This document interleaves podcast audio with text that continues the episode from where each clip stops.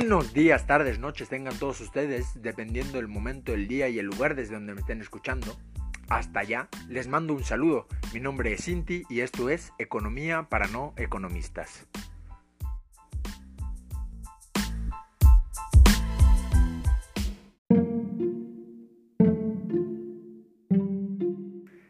¿Qué onda otra vez aquí saludándonos otro sábado más? Eh, pues estamos de regreso lo prometido es deuda, sábado, 15 días después. Eh, espero que pues les haya gustado el primer episodio, el primer episodio de esta serie titulada Con peras y manzanas, aquí en Economía para no economistas. Ya expliqué un poco lo que es la, la, serie, si no, si no, si no sabes, no has, es la primera vez que nos escuchas, te invito a escuchar el primer episodio que es de globalización y convergencia, donde vemos ese tipo de temas. Y pues esta vez tengo aquí un vasito de agua porque... Ah, bueno, este, la vez pasada no, no tomé agua, no, no, tomé nada, entonces hablé cuarenta y tantos minutos seguidos y les cuento el dolor de garganta que traía después de, haber grabado el episodio, pero bueno, ya, eso ya pasó, se aprendió del, del error y aquí tenemos el vasito para andar ahí lubricando un poco la garganta. Eh, y pues bueno, este es el segundo capítulo de Con peras y manzanas. Como podrán ver en el título dice parte 1. Es un poco extraño, puesto que pues, el pasado no tuvo partes. Pero es que el tema es producción, distribución e intercambio. Eh, es un tema bastante extenso.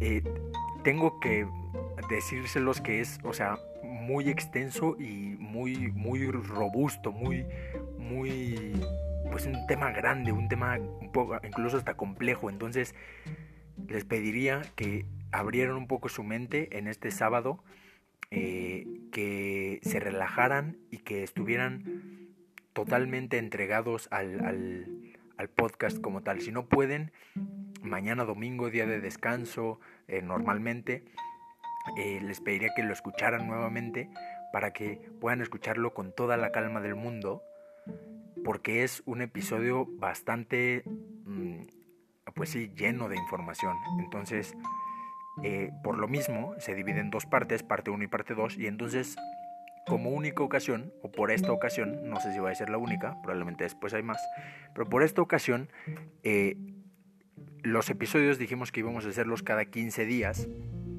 eh, en sábado por esta ocasión, como se va a dividir en dos partes, vamos a sacar la parte 1 esta semana y para no dejarlos como con la angustia y como de, ah, ¿qué va a pasar? No sé qué, como si fuera serie, este, pues la próxima semana tendremos la parte 2 de producción, distribución e intercambio, ¿no?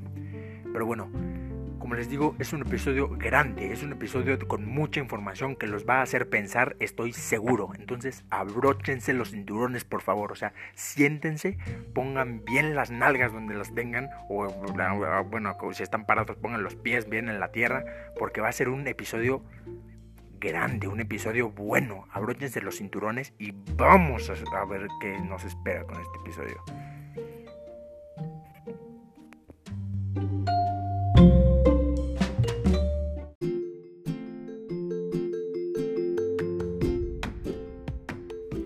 Bueno, ahora sí, al toro por los cuernos. Y empecemos y vámonos rápido porque si no nos vamos a aventar aquí hora y media hablando de economía y tampoco es la idea, tampoco los quiero aburrir. Em, bueno, se tiene que decir, empecemos diciendo, digamos, que la economía no puede ser entendida desde un sentido lógico, no son matemáticas, puesto que no es una ciencia o una materia que funcione de esta manera, al contrario, está formada por distintos fenómenos que hacen que se vuelva algo que muchas veces va en contra de la lógica o de lo que dentro del colectivo sería considerado como algo que naturalmente tendría que pasar. La economía va un poco en contra de esto. Eh, empecemos eh, por un ejemplo, un ejemplo claro. Eh, administrar la economía de un país con los mismos criterios con los que se administra una empresa o un hogar. Esta es una creencia de muchas personas. Incluso presidentes creen esta cosa, lo cual es preocupante. Pero se les hace muy fácil decir, pues es que un país es como una empresa grandota. Se puede eh, eh, tratar la economía con, con los mismos criterios con los que tratas una empresa, como si fueras un gerente. Creen que es la forma ideal, que solo se trata de repartir el dinero con el que se cuenta, tú tienes un bonche de dinero, un buen fajo de billetes, y se trata de repartir para cubrir gastos, comprar mercancías y para otros fines varios. Y entonces, como, es, eh, como solo se trata de esto, es una alternativa espectacular porque no se gasta más de lo que se tiene. Yo tengo este fajo, lo reparto y es lo único que tengo y solo he gastado esto.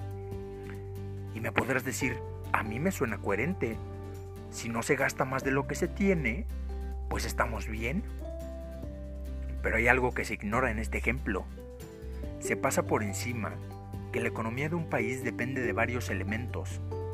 Varios elementos como son empresas, hogares, un banco central, un gobierno, una banca comercial e intermediarios financieros. O sea, estamos hablando de seis eh, elementos que componen la economía. En el primer ejemplo estamos diciendo que la, economía de un país es un solo elemento, que es una empresa grande. Aquí te estoy diciendo que son seis. Y, la y, no solo, y no solo eh, se ignora que existen estos seis elementos, sino que estos interactúan entre sí y aparte interactúan o, se, la economía revisa la relación que tienen estos con el mundo. La globalización, como lo vimos en el episodio anterior. Como ya les dije, si no lo han visto, vayan a checarlo. Y que cada una de estas partes, como ya lo dije, interactúan entre sí. Lo que puede significar que los ingresos de uno son los egresos de otro.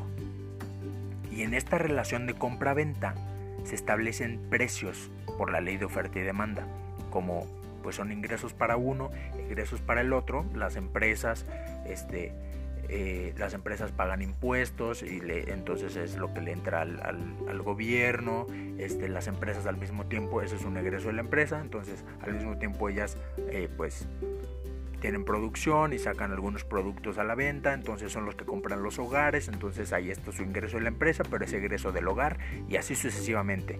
También el Banco Central tiene egresos, la banca comercial, que son los bancos que conocemos, también tienen egresos e ingresos, todos, todo es una relación de egresos e ingresos y relaciones de compra-venta. Y en estas se establecen precios. Entonces, regresando al ejemplo, si vemos a los gobernantes o al gobierno solo en, solo en el, como un espacio de la cadena, eh, pues es, es, es, una visión errónea, porque significaría que la, que la, que la decisión que, que este toma es la única que hay. Y no, nos podemos dar cuenta de que depende igual de los demás elementos que componen la cadena. Y entonces no se puede, no, no se puede ver a un gobernador, a un presidente, eh, como si fuera un gerente o un amo de casa, puesto que su decisión no es individual, sino su decisión es una entre seis. Y la decisión que él tome depende o hará cambios en los otros cinco. Pero bueno, ya que les di el primer tip para cuando les toque ser presidentes, ¿no? Pongamos sobre la mesa algunas definiciones. ¿Qué es economía?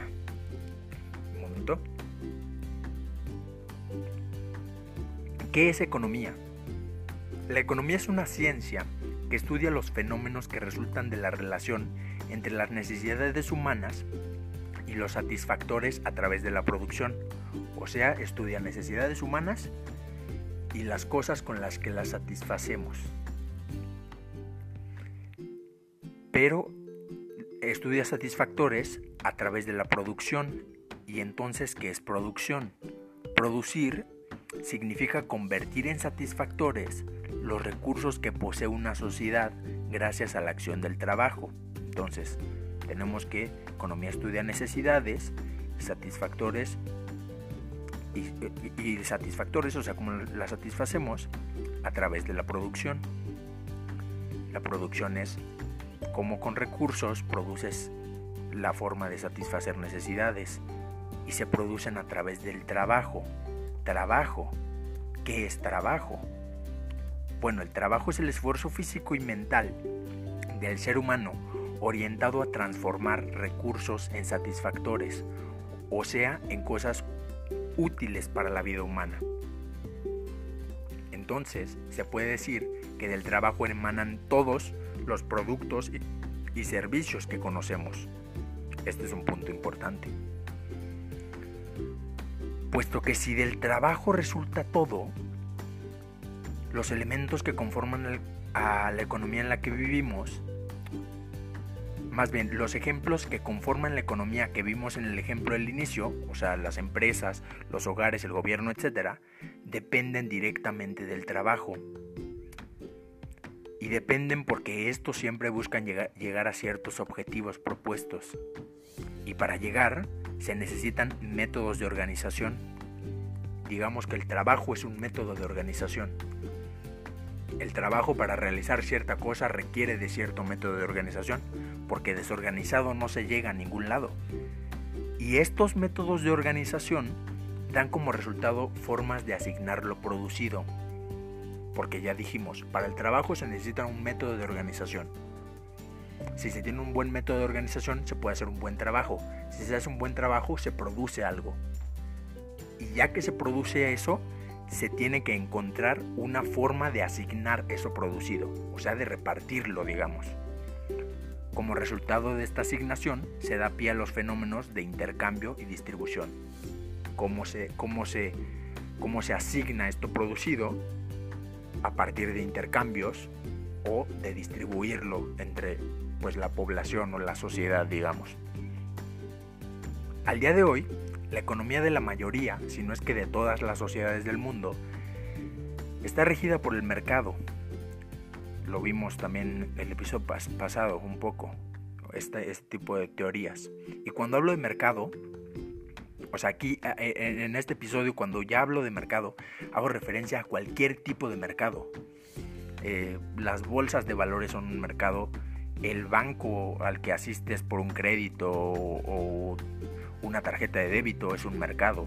Las plazas comerciales en las que compras tu ropa o vas a restaurantes son un mercado. Los supermercados son mercados. Y estos están compuestos, pues, de forma lógica por compradores y vendedores, dispuestos a ponerse de acuerdo para realizar una transacción este acuerdo entre comprador y vendedor son los famosos precios. A este acuerdo se le llama precio. Y, tú podrías decir, bueno, a mí nadie me preguntó si quería que los pantalones que llevo puestos me costaran 300 pesos. Eso para mí no fue un acuerdo. Yo no hablé con nadie para llegar a un acuerdo por esta por, por el precio de estos pantalones. Pues temo temo decirte que al momento de tú comprar esos pantalones, tú ya aceptaste el acuerdo sin darte cuenta. Porque si no lo hubieras aceptado, simplemente no los compras o buscas eh, algunos más baratos en otro lugar. Pero al momento de tú comprarlos, aunque no haya habido una plática o, un apretón de manos para sellar el acuerdo, tú ya lo has aceptado. Porque digamos que las empresas, los, la gente que produce eh, pues lo, lo, que compramos y demás, eh, te pone la primera parte del acuerdo y es ponerte los, las cosas en el stock y ponerle una etiqueta con un precio. Entonces está diciendo, esto es lo que te tengo, lo que tengo para ti, lo que te puedo ofrecer. Y al momento de tú comprarle, le estás diciendo, muy bien, estoy de acuerdo con este precio, lo compro. Pero bueno, eh, vamos poniéndonos un poquito más complejos. Eh, una parte esencial de los mercados es el intercambio, lo cual, eh, pues esto ya he explicado antes lo que es un mercado y que en el mercado pues se hacen ciertos acuerdos que, que generan los precios.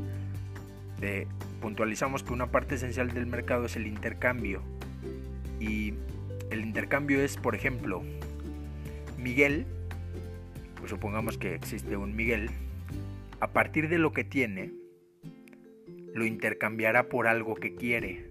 Miguel tiene algo y lo va a intercambiar por una cosa que él quiere. Del otro lado está María, quien tiene lo que Miguel quiere y está dispuesto a intercambiarlo. A esto se le llama doble coincidencia en las necesidades. Miguel tiene y quiere, María tiene lo que Miguel quiere y está de acuerdo en intercambiarlo. Ambos tienen la necesidad e intercambian cosas. Pero esto no es lo único que basta para que, para que exista un intercambio, puesto que también se tiene que presentar un acuerdo entre María y Miguel para que el intercambio sea de mercancías equivalentes en valor, para que ninguno quede perdiendo. Nadie quiere perder nunca. Cuando tú compras algo, estás eh, pues digamos, de acuerdo en que lo que estás comprando vale lo que vas a pagar por esa cosa. Entonces, ninguno pierde, es ganar, ganar. Entre comillas, ahorita nos daremos cuenta de que no es tanto así, pero bueno. A este segundo factor de que sean cosas equivalentes en valor y de que nadie pierda, se le llama quid pro quo. Y en la economía actual, este valor equivalente está dado por el dinero, es decir, el bien que María está dispuesta a intercambiar vale el dinero que Miguel está dispuesto a pagar por él. Entonces, entendemos que el intercambio es una relación entre doble coincidencia de necesidades, la primera parte de tú tienes una necesidad, yo tengo eh, una necesidad igual y podemos intercambiar, y el quid pro quo. Pero esto no siempre es así no siempre se intercambian valores equivalentes. En un momento veremos por qué. Pero antes de encontrar el por qué, hay que tomar en cuenta el constante intercambio de mercancía determina el precio de las mismas. Si se ofrecen demasiados productos y poca gente y, es poca la gente que lo demanda, el precio baja para ver si de cierta manera con un precio bajo se puede intercambiar el exceso de mercancía que se ofrece y viceversa. Si hay mercancía si hay poca mercancía ofertada y mucha gente es la que la demanda, el precio sube, siguiendo una lógica de esto es lo poco que hay, si lo quieres, paga el precio. Esto es lo, que conocemos o la famosa eh, ley de oferta y demanda. Y nos dice que los precios nunca son los mismos y que siempre después de un intercambio el precio va a cambiar. Con esto dicho, pasemos al porqué anterior con un ejemplo, al porqué de, de, por qué no siempre son valores eh, eh, equivalentes y pasemos a eso, al por qué con un ejemplo. Eh, ya saben, este podcast también echa a volar un poco la imaginación. Lo que preparan su imaginación lo insorbo a mi agua.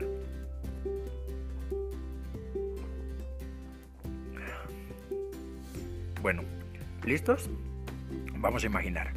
Imaginemos que tenemos en nuestra posesión muchas cervezas. Muchas. Tenemos cuatro refrigeradores, neveras, como les digan,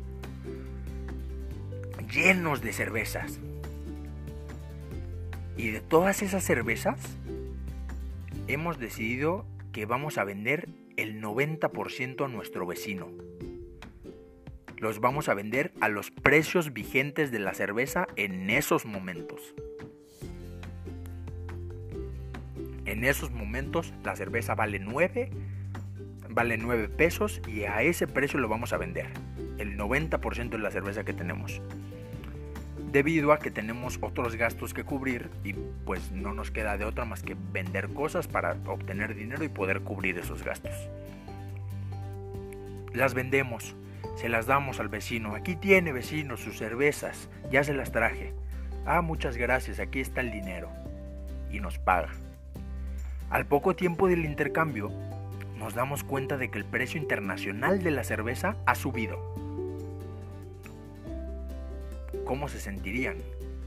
O sea, ustedes regresan a su casa, vendieron las cervezas, están felices porque ya tienen el dinero para pagar sus gastos, se sientan, abren el celular y ¡pup!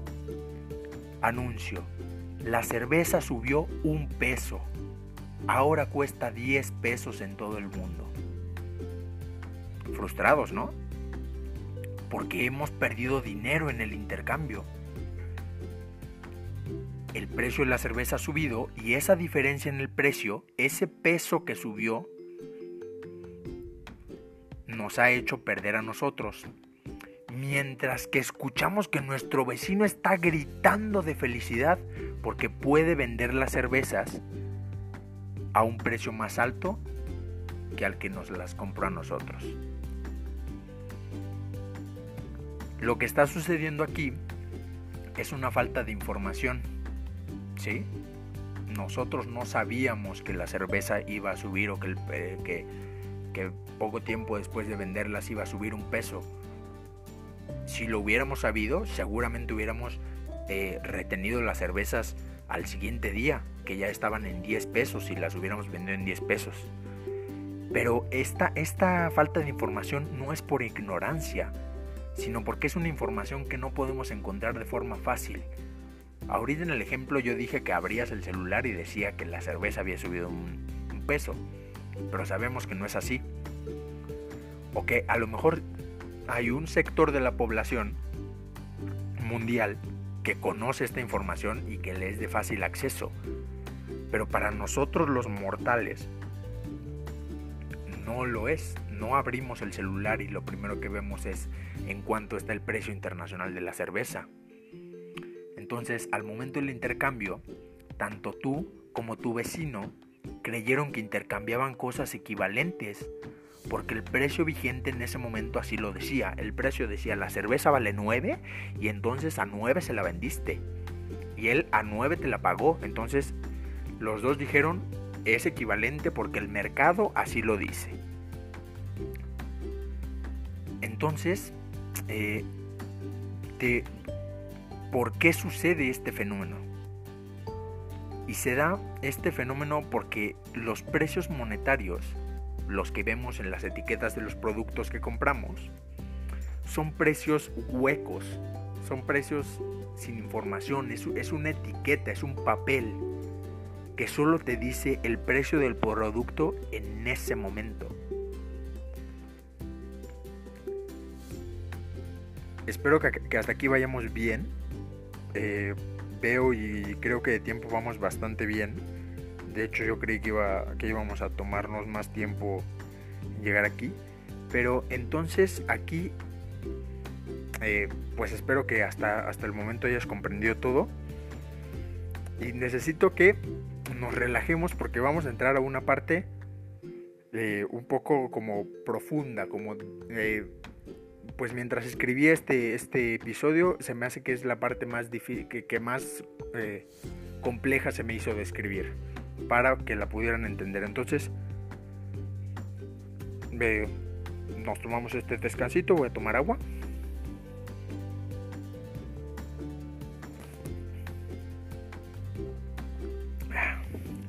Ya está, entonces vamos allá. Dijimos que entonces los precios monetarios, los que son los que vienen en las etiquetas, el precio que pagas por cualquier producto, son precios sin información, son precios huecos. Pero, ¿y entonces qué pasaría si lo que usamos para medir el precio de las cosas, o en este caso para medir el precio de la cerveza, es otro producto? No dinero, sino otro producto. Ahí te va.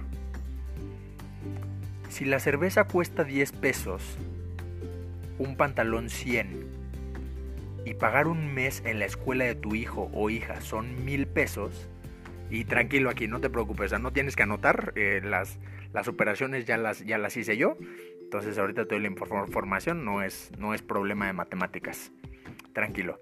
Este, entonces, la cerveza cuesta 10 pesos, el pantalón 100 y pagar un mes en, la escuela de tu hijo o hija, no sé si tengas hijo o hija, pero imagina, cuesta mil pesos. Vamos a tomar a la cerveza para medir el precio en vez de al dinero.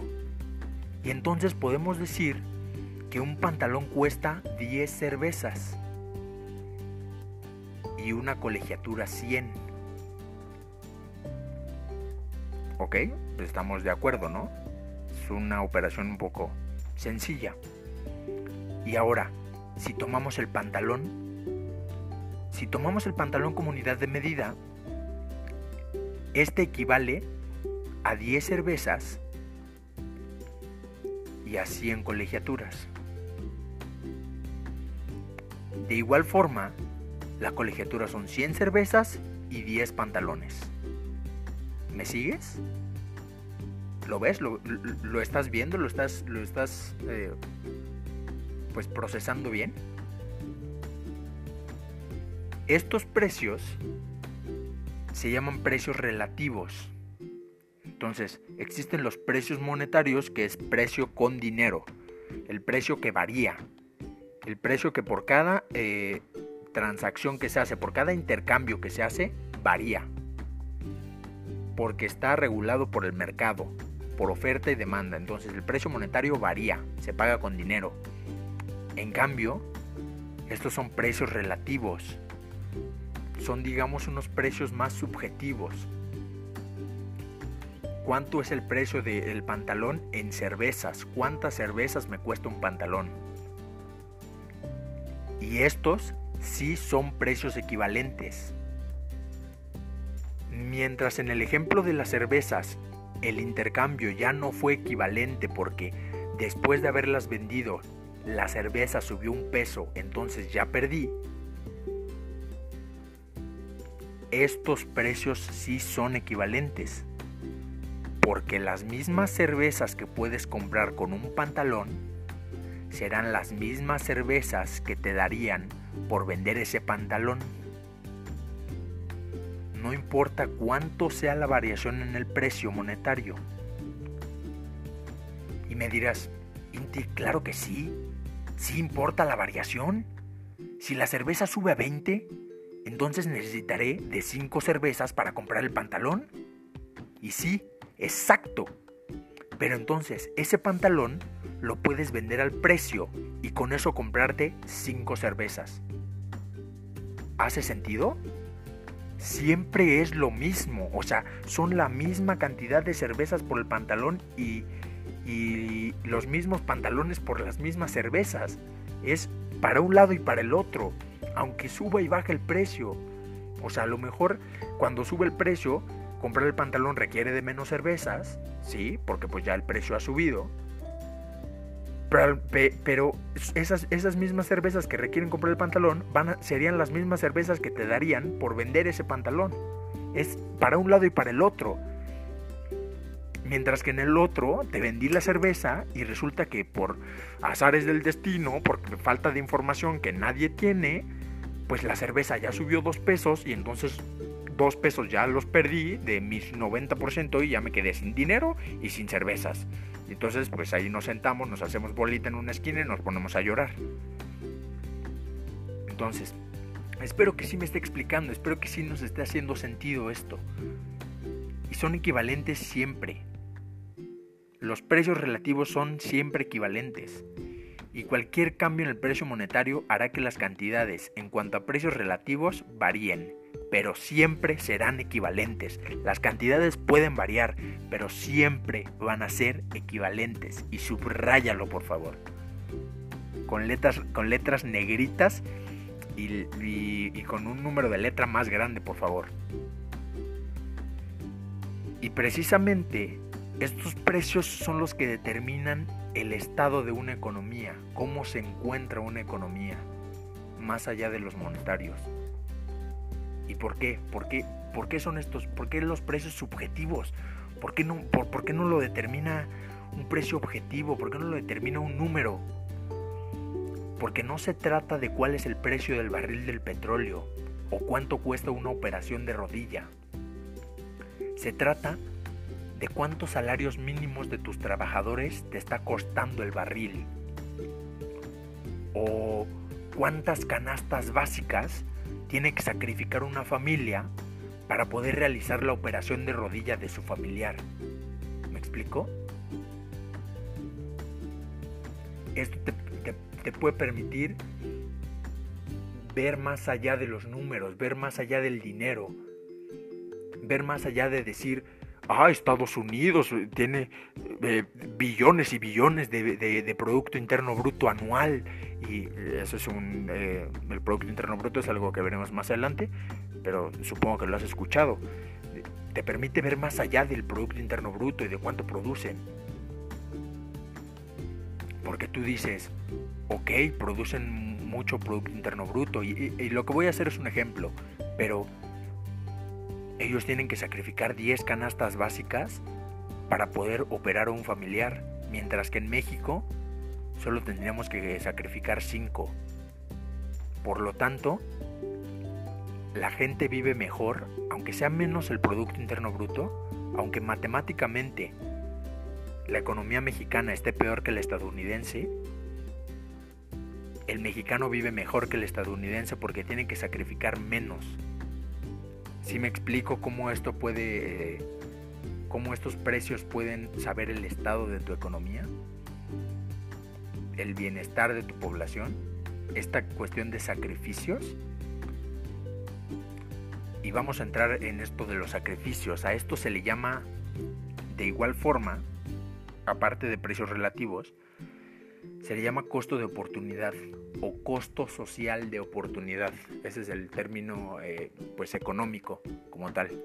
Entonces puede ser eh, precios relativos, eh, se le considera cuando haces esta em, pues esta hipótesis en la que compras un producto con otro producto, la cosa de las cervezas y los pantalones y las colegiaturas. Esos son los precios relativos. Cuando ya lo llevas a concepto, o a sacrificio de algo, a sacrificar algo por hacer otra cosa, se le llama costo de oportunidad. Eh, una anécdota, un maestro eh, en la universidad siempre, me, siempre iniciaba sus clases recordándonos que la economía depende de decisiones humanas, que todo en la economía son decisiones.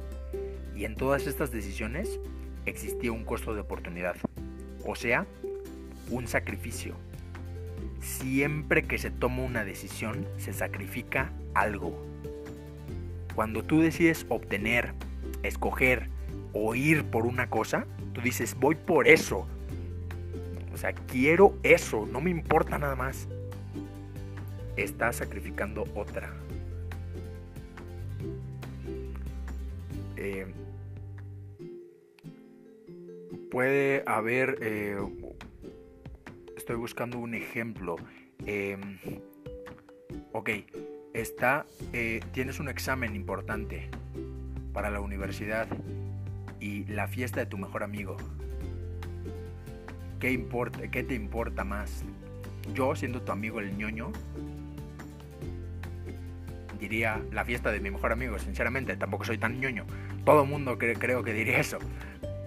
Entonces, estas son las dos decisiones y tú dices, es que es mi mejor amigo y es que va a ir toda la escuela a la fiesta.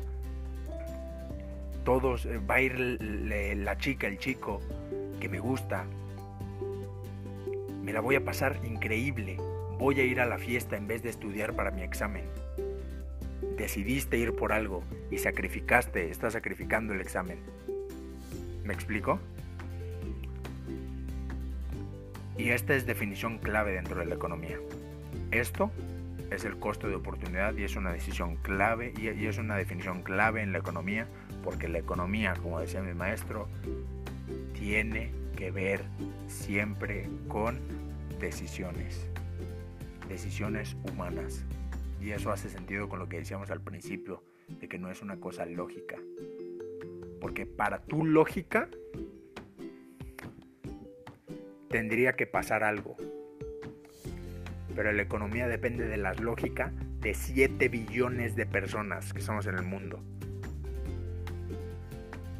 De la decisión de 7 billones de personas.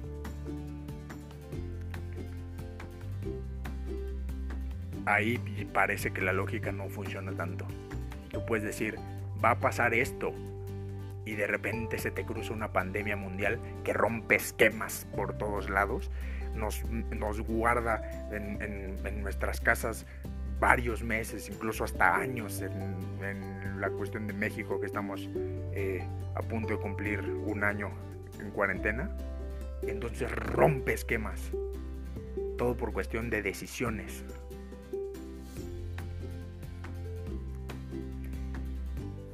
Y ya. Basta, por favor, ya.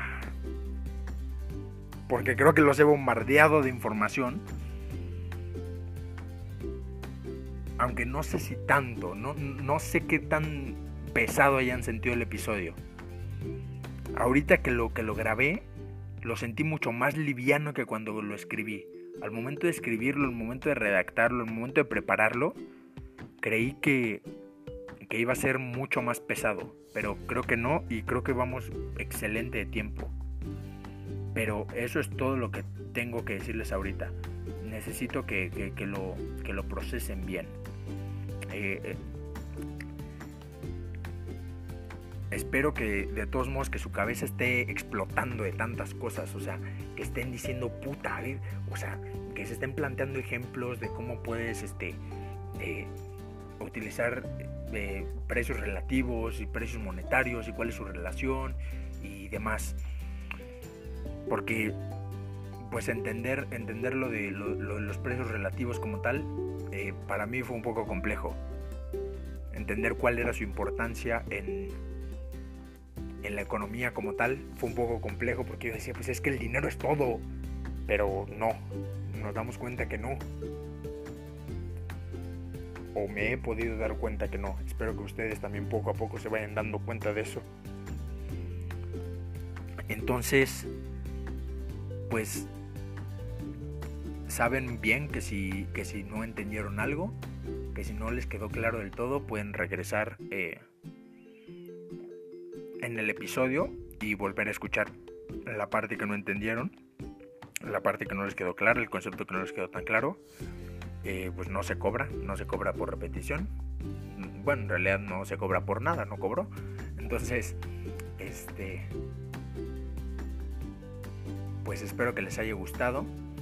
Se, se los dejo de tarea el entender este tipo de conceptos que es un poco más más profundos, un poco más complejos que la globalización como tal, que fue la que vimos el episodio pasado. Y pues nada, eh, pónganse eh, a, cuestionarse siempre cosas. Eh, saben que, bueno, creo que esto les está dejando muy claro que se pueden romper demasiados paradigmas que no todo es como se los plantean, entonces siempre esténse cuestionando cosas y espero que esto les pueda servir para eso, que ahora piensen, me he dado cuenta en las, en las estadísticas del podcast que la mayoría de, pues de cosas, eh, más bien de, de, gente que escucha el, podcast es, este, es gente mayor, pero esto podría servir muy, muy bien como para, para la gente joven que se cuestiona este tipo de cosas de los precios relativos en cuanto a el esfuerzo que requiere cierta cosa. Porque como joven cuando tus papás te dan todo es muy fácil por decir pues no pasa nada no o sea pues que son 500 pesos que son 1000 pesos que son 1500 pesos en una fiesta no eh, yo estoy, estoy hablando de, de, pesos mexicanos no sé cómo sea la, la, cuestión en otros países pero pues que son 1500 pesos en, en, en una fiesta no en un fin de semana que son dos mil pesos en un antro. Pues nada más fíjate lo que 200, lo que dos mil pesos puede significar en cuestión de sacrificio, en cuestión de costos de oportunidad y pues puede cambiar un poco tu forma de pensar, ¿no? Entonces, precisamente eso es lo que quiero cambiar. Eh, empezar a darles conceptos, empezar a darles herramientas para que empiecen a cuestionar cosas, sobre todo de economía, y que poco a poco vayamos creciendo. Eh, esto lo hago, pues como les dije, yo no cobro de esto. Eh, esto lo empecé a hacer como un ejercicio para ustedes, para que ustedes vayan aprendiendo, para que ustedes vayan cuestionando cosas, pero también para mí. Porque al momento de yo explicarles las cosas, al momento de redactar el episodio, de, de estructurarlo, de leer el libro que, del que estoy sacando esto, voy aprendiendo cosas, momento de explicárselos a ustedes, voy aprendiendo cosas y se me van quedando pegadas bastantes cosas. Entonces, espero que poco a poco vayamos creciendo entre, entre los dos. Sea una relación pues como de amigos, como se los dije en el episodio de presentación, el episodio piloto. Y pues nada, nos estamos viendo la próxima semana. Por única ocasión lo vamos a tener eh, semanas consecutivas con la parte 2 de producción, eh, distribución e intercambio. Les hablé de intercambio un poco en esta y sobre todo quería puntualizar la, cuestión de los, de los precios aquí. Entonces en el otro ya vamos a hablar un poco más de, producción y distribución sobre todo. Entonces, eh, pues espero que estén bien, espero que se les estén pasando súper bien. Cuídense mucho. Eh, pues como les digo, si, si, me están viendo en México, no, no salgan, usen cubrebocas, eh, cuiden a los suyos, cuídense ustedes. Y pues nada, eh, estaré viendo si dentro de poco abro una cuenta de Twitter para que me puedan ir siguiendo ahí e incluso me puedan dar un poco de retroalimentación del podcast si les está gustando, qué les gustaría implementar, alguna sección, no lo sé, algunas preguntas que tendrían, si quieren que les suba información ahí, no lo sé. Eh, veré si lo puedo abrir en la semana, si la abro en el próximo episodio les estaré dando mi arroba y pues nada, creo que eso ha sido todo. Nos vemos la próxima semana. Buenos días. Ah, y no olviden compartir. No olviden compartir el episodio, por favor, que eso me hace como... Me sirve bastante para que llegue a más personas. Y pues nada. Buenos días, tardes, noches, desde donde sea que me estén escuchando.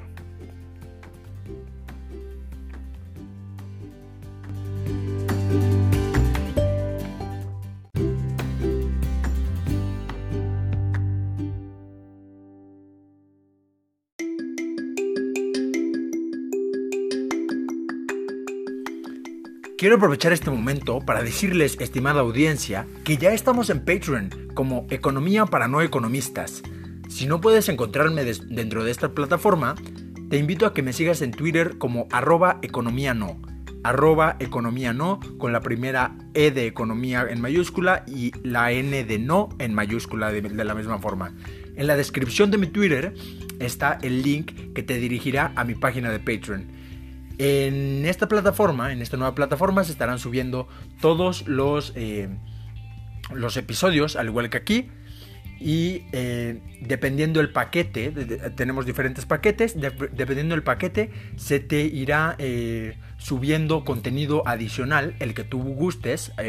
puedes elegir el, paquete que más, que más te convenga, el que más te llame la atención, y irás recibiendo eh, contenido adicional para irte nutriendo más acerca de todos estos temas económicos. Entonces, si estás picado, si con los capítulos que has escuchado hasta el momento te ha gustado lo que hago, te quieres apoyar eh, este proyecto para que poco a poco vayamos creciendo más, eh, te pueda brindar una mejor calidad, mejor contenido y muchas, muchas, muchas cosas más, por favor, sígueme en Patreon y apóyame.